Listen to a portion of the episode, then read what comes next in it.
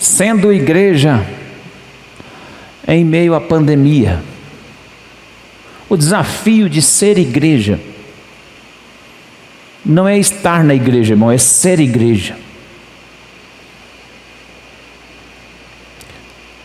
O prédio aqui é simplesmente o templo físico. A igreja de Jesus é você. Amém? A igreja de Jesus é você, não é o prédio. Então, como ser igreja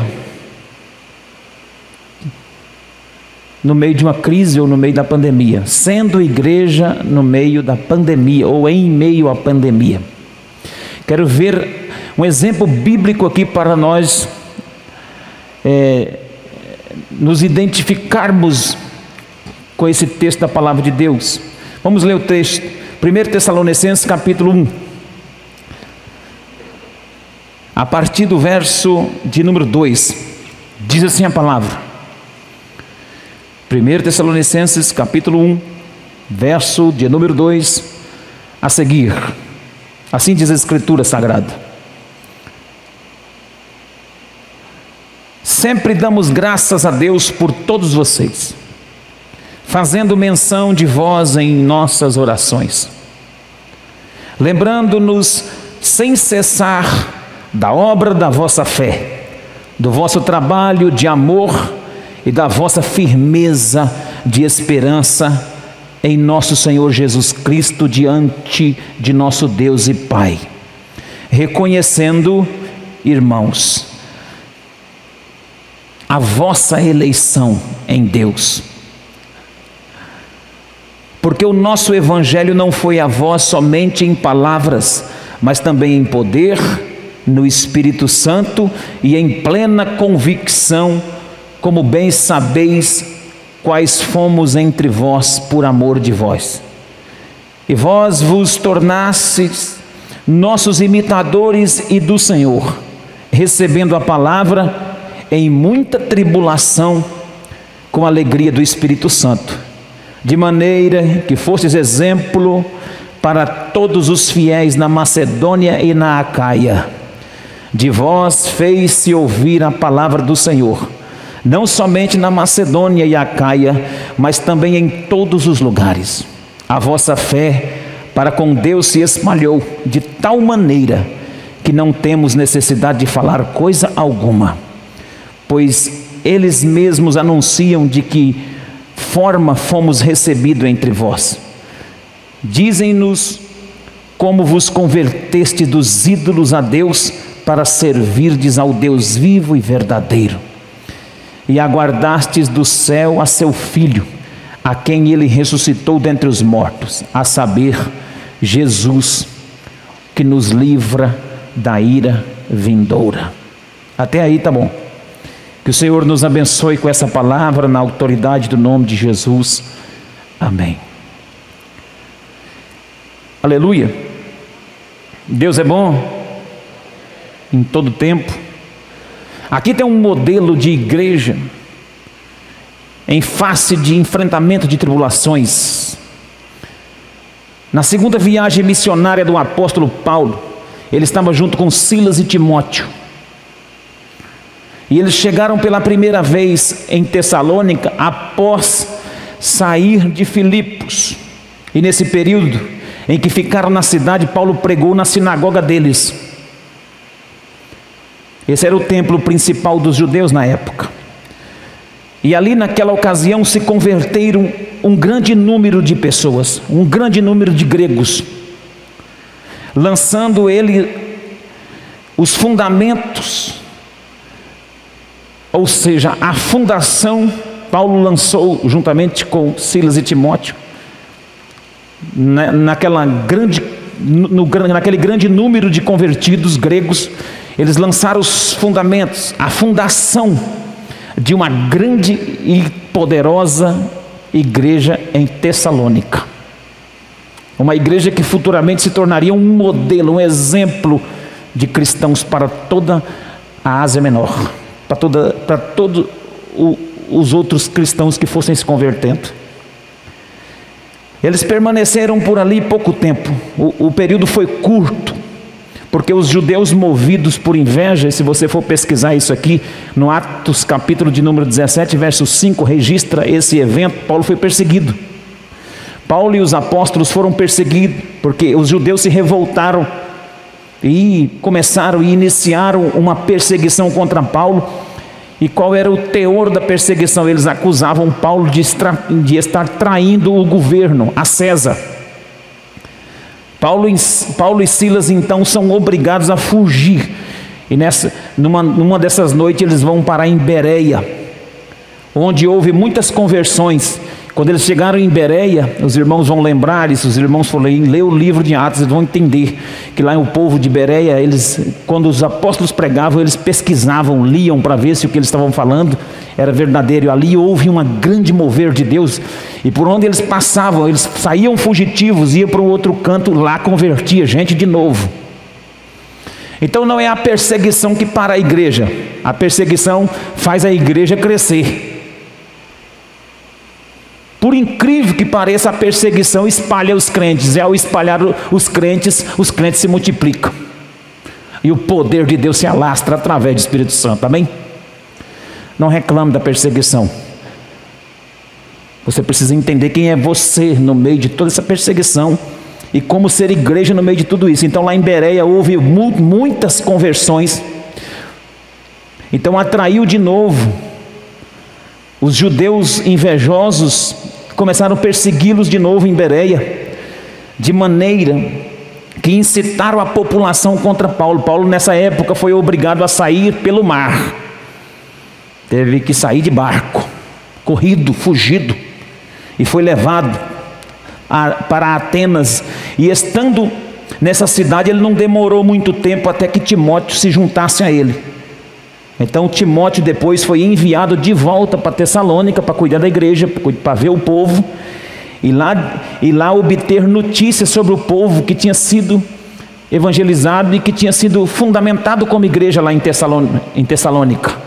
Timóteo que volta para lá e volta e depois Timóteo vem para Paulo para poder dar as notícias a Paulo. Enquanto isso Paulo partiu para Corinto e ele estando em Corinto, Timóteo retorna com as notícias sobre a fé, sobre a esperança, sobre o amor, sobre a perseverança dos irmãos de Tessalônica. E é aí que surge essa primeira epístola.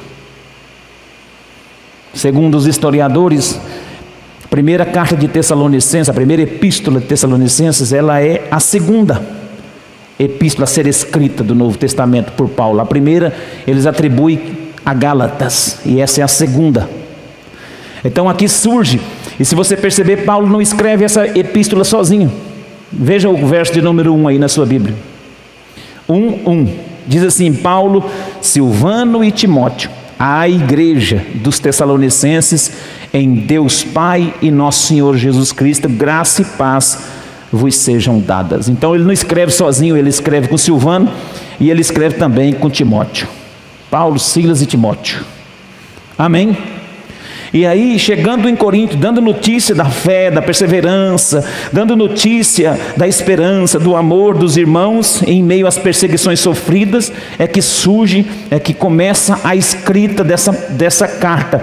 E esses primeiros versículos que nós lemos retrata aqui é, exemplos, lições, modelo, verdade de uma igreja que, em meio ao sofrimento, perseguições dos primeiros dias da, da fé cristã, eles não desanimaram, mas só também não desanimaram, eles perseveraram dando exemplo no meio daquilo. Então tem a ver conosco. Nós estamos passando por um período também de perseguição, perseguição política. Você vê, o ministro do STF Faquim, um dos ministros, ele, ele, ele, está encabeçando uma perseguição religiosa no Brasil. Alguém já, pelo menos, ouviu falar sobre isso ou não? Ele está querendo fundamentar uma lei para não permitir que os religiosos se candidatem. Mas isso é uma cortina de fumaça para abater os religiosos no Brasil, para diminuir a voz do povo religioso. Então já há uma perseguição hoje em cima da igreja. Estamos vivendo um período de pandemia, crise. Tem mais de 150 dias que nós estamos nessa crise sanitária.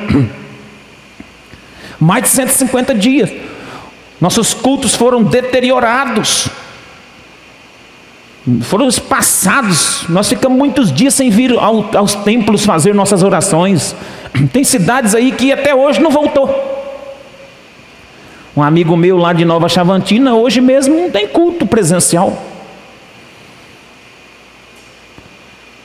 E aí é o desafio de nós continuarmos sendo igreja, mesmo que não estejamos fisicamente no templo. Essa igreja aqui tem, pelos, pelo relato, pelos primeiros escritos dos apóstolos a ela, tem alguma coisa a nos ensinar. Primeira, primeiro destaque que quero considerar com os irmãos, para ser prático, didático, e que você receba essa revelação de Deus aqui. Quantos querem, diga glória a Deus, levanta a mão, fala alguma coisa aí, que Deus é conosco. Primeiro, nós vamos notar a firmeza da fé dos, dos irmãos de Tessalônica. A firmeza da fé. Verso 2: Sempre damos graças a Deus por vós, fazendo menção de vós nas nossas orações, lembrando-nos sem cessar da obra da vossa fé do vosso trabalho de amor e da vossa firmeza de esperança em nosso Senhor Jesus Cristo. Os irmãos eram firmes na fé. Em meio às perseguições, eles presenciaram a perseguição contra os apóstolos, eles presenciaram que os líderes que fundamentaram a igreja naquela região tiveram que sair fugidos. Eles presenciaram toda uma perseguição aos seus pastores. Os líderes, Paulo, Silas, Timóteo, tiveram que correr dali, porque senão seriam mortos. E mesmo assim os irmãos perseveraram, mesmo assim os irmãos ficaram firmes na fé. Sabe, irmãos, a nossa fé não deve estar fundamentada apenas em homens.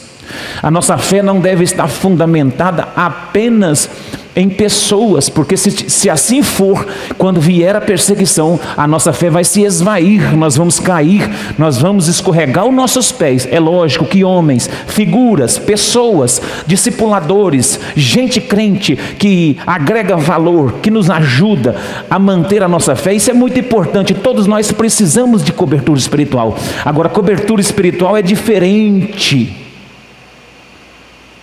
de onde eu devo fundamentar a minha fé. Numa crise como essa, muita gente escorregou. Eu estava ouvindo o pastor Lucinho Barreto e ele disse que nós vamos conhecer uma outra igreja após pandemia, pós-pandemia.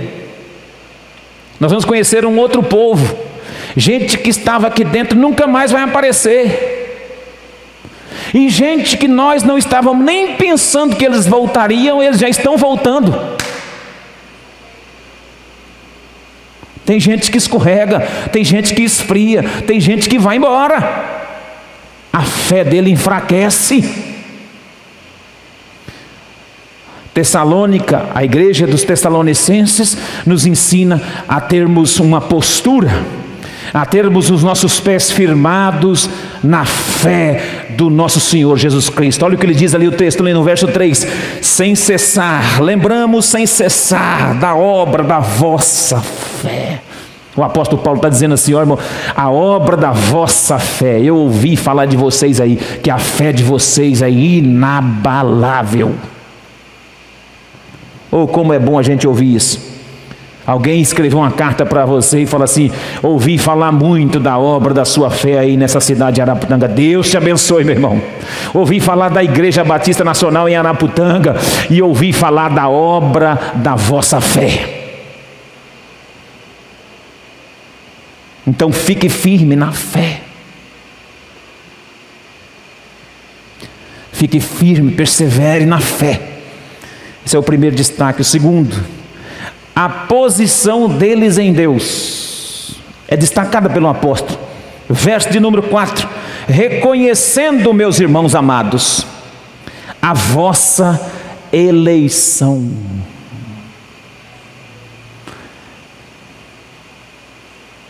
Eles são reconhecidos por quem está escrevendo a carta a eles como eleitos de Deus.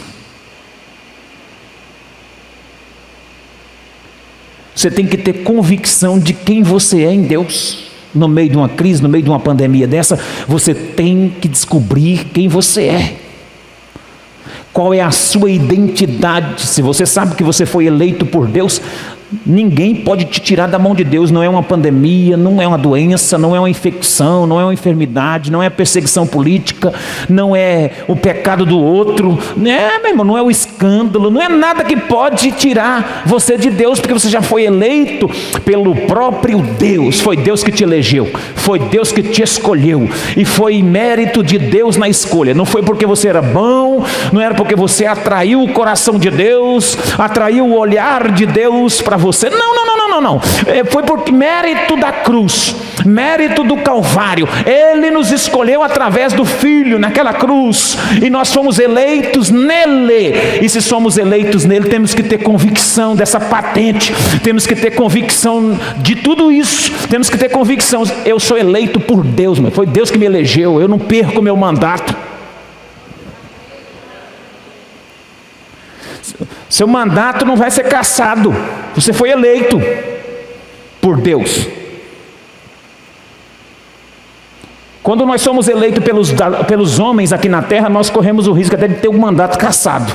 Agora, por Deus, ninguém caça. A sua eleição é perene, é para sempre é eterna, porque foi eleito nele, no Filho de Deus, em Cristo, para a glória de Deus. Você pode glorificar o Senhor?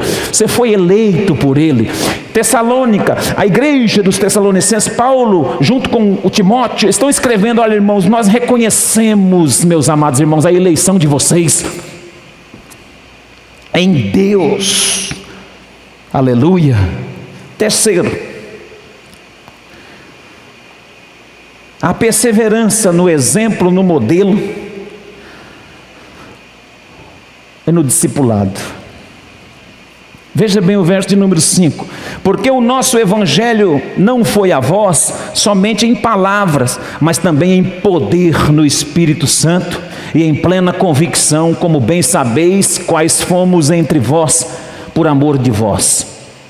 E vós vos tornastes imitadores nossos no Senhor, recebendo a palavra em meio a muita tribulação. E como é que eles receberam a palavra no meio de muita tribulação? Com a alegria do Espírito Santo. Eles foram exemplo, eles foram modelo eles foram referência, eles aceitaram o discipulado. O que, o que se configura discipulado? Quando eu gero alguém, quando alguém começa a imitar aquilo que eu prego, aquilo que eu vivo, eu começo a gerar filhos espirituais para Deus. Quando eu começo a transferir vida e aquela pessoa que está recebendo vida começa a viver aquele nível de vida em Deus. Não fazer discipulado de mim mesmo, mas discipulado de Cristo. Nós não fazemos discípulos de nós mesmos, nós fazemos discípulos de Cristo. E os Tessalonicenses, eles são considerados imitadores tanto de Paulo como de Cristo. Paulo diz: Olha, vocês vos tornastes nossos imitadores e também do Senhor, recebendo a palavra no meio de um no meio de uma grande tribulação, mas receber com alegria do Espírito, receber com alegria no, no Espírito de vocês também e do Espírito de Deus, irmãos, é assim. No meio de uma tribulação como essa, como você tem recebido a palavra? Com alegria? Como você tem se tornado exemplo para as pessoas no meio de tudo isso? Ou você se junta aí para criticar? Ou você se junta aí para fermentar, um arraial? Ih, essa crise aí, sei não sei o que. Ah, meu irmão, nós não somos desse, desse, dessa equipe aí. Nós somos daquele que temos uma palavra nós somos aqueles que temos uma referência. Olha, porque o nosso evangelho não foi a vocês simplesmente pelo conhecimento, pelo, pela própria letra, pela própria palavra. O apóstolo está falando assim: ó, eu não preguei aí vocês para vocês uma teoria, não. Nós não fomos até vocês ensinar uma teoria evangélica para vocês, não. Nós fomos aí debaixo do poder do Espírito Santo e anunciamos o Evangelho. Sabe, irmãos, a palavra não tem sido pregada nessa cidade aqui apenas como conhecimento teórico, não. Tem sido pregada debaixo de uma unção e de um poder do Espírito Santo para transformar, para é, libertar para trazer o conhecimento do Espírito Santo e a revelação da palavra, para quando nós enfrentarmos uma crise muito grande, nós recebermos essa palavra com alegria no nosso coração. E dando o que der, nós estamos felizes e alegres porque Deus é conosco. Nós estamos aceitando a palavra com alegria porque Deus é conosco. E se morrer, morrer, morreu, acabou. Aí que a glória vem mais cedo. É, porque morrer é lucro para quem está em Cristo. Nessa vida cristã minha, eu descobri uma coisa: todo crente que tem medo de morrer é porque não está com a vida resolvida. É lógico que eu não quero que você morra cedo, e nem eu quero morrer agora, quero desfrutar um pouquinho mais, mas eu não tenho medo. Agora, quem fica, ai meu Deus, misericórdia, hum, Covid, ai Jesus, ui, pandemia, ai meu Deus, é o câncer. Aí, se eu morrer agora, Jesus. Aí um outro irmão fala perto dele, Maranata. Ele fala: Não, agora não, Maranata, agora não, não vem agora não, fica por aí mesmo, Jesus. Tem medo da volta de Cristo, tem medo da morte. O que, é que você está escondendo, o varão, ou irmã? O que, é que você está escondendo? O que é está por trás que você não resolveu ainda, que você está com medo?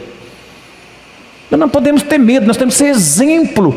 Nós temos que ter consciência que o Evangelho nos curou, o Evangelho nos sarou, o Evangelho nos salvou, o Evangelho já nos, já não, já, já nos tirou da morte para a vida.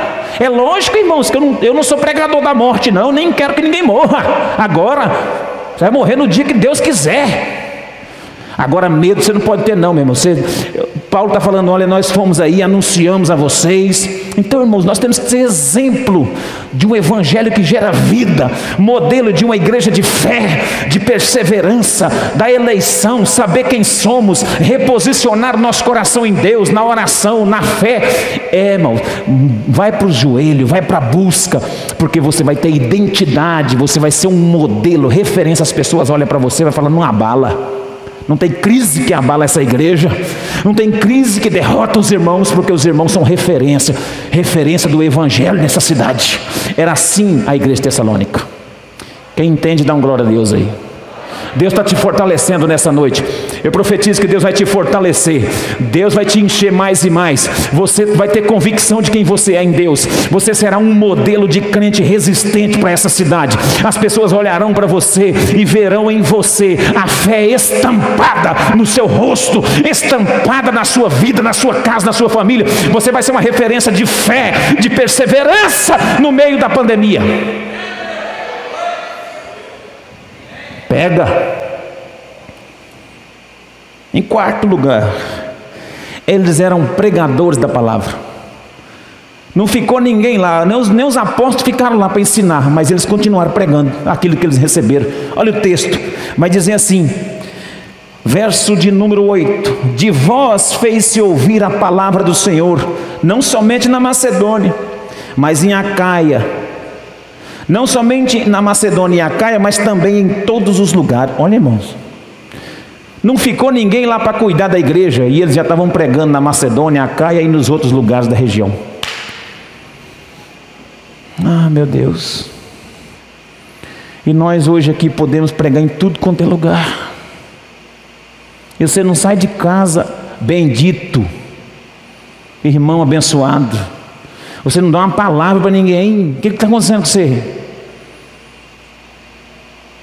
Lá os irmãos estão sendo perseguidos, mesmo assim começou a pulverizar o evangelho. E não tinha líder, nem culto marcado, nem reunião de treinamento, não tinha culto id, não tinha culto não sei o quê, não tinha treinamento de líder, não, não estava tendo nada. Eles tinham recebido o evangelho e do jeito que eles receberam, eles estavam pregando sem ter nenhuma instrumentalidade, nem. Olha para você ver. E nós, com, nós como com toda a ferramenta, internet na mão, igreja boa, som bom, tudo bom, casa boa. Não temos coragem de abrir uma célula para ganhar gente para Jesus. Às vezes ficamos.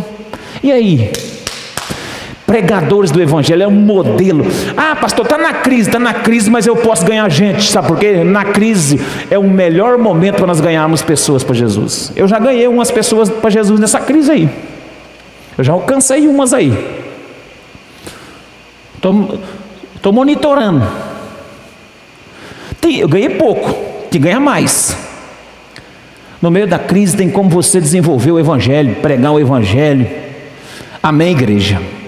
Tem como você ser testemunha. Por último, o que eu acho mais importante na, na vida dessa igreja, que pode ser transferido para nós no meio da pandemia. Verso de número 10: Aguardavam dos céus a seu filho, a quem ele ressuscitou dentre os mortos, a saber, Jesus, que nos livra da ira vindoura. Essa igreja tinha uma ardente expectativa pela volta de Jesus.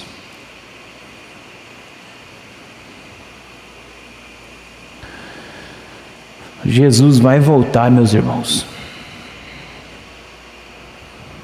Jesus irá voltar. E como está o nosso coração em relação a isso? Pode ser essa noite, Talvez hoje pode ser o último culto. E Jesus pode arrebatar a sua igreja. Mas pode ser hoje. E aí? Como está a sua vida? Essa igreja tinha uma expectativa, uma ardente expectativa na vinda de Jesus. Eles aguardavam o Filho de Deus. Nós temos que ter muito cuidado porque nós corremos o risco de imaginar que Jesus não vai voltar, porque nós vivemos como se ele não fosse voltar, nós vivemos para resolver o nosso problema, nós vivemos para resolver a nossa pendência aqui na terra. E aí não desenvolvemos a nossa fé, a nossa perseverança, como os irmãos de Tessalônica, bem elogiado eu acho interessante, olha o que eu achei interessante nesse texto, você vai concordar comigo. Quer ver? Olha que, que texto, o que o apóstolo descreve sobre eles.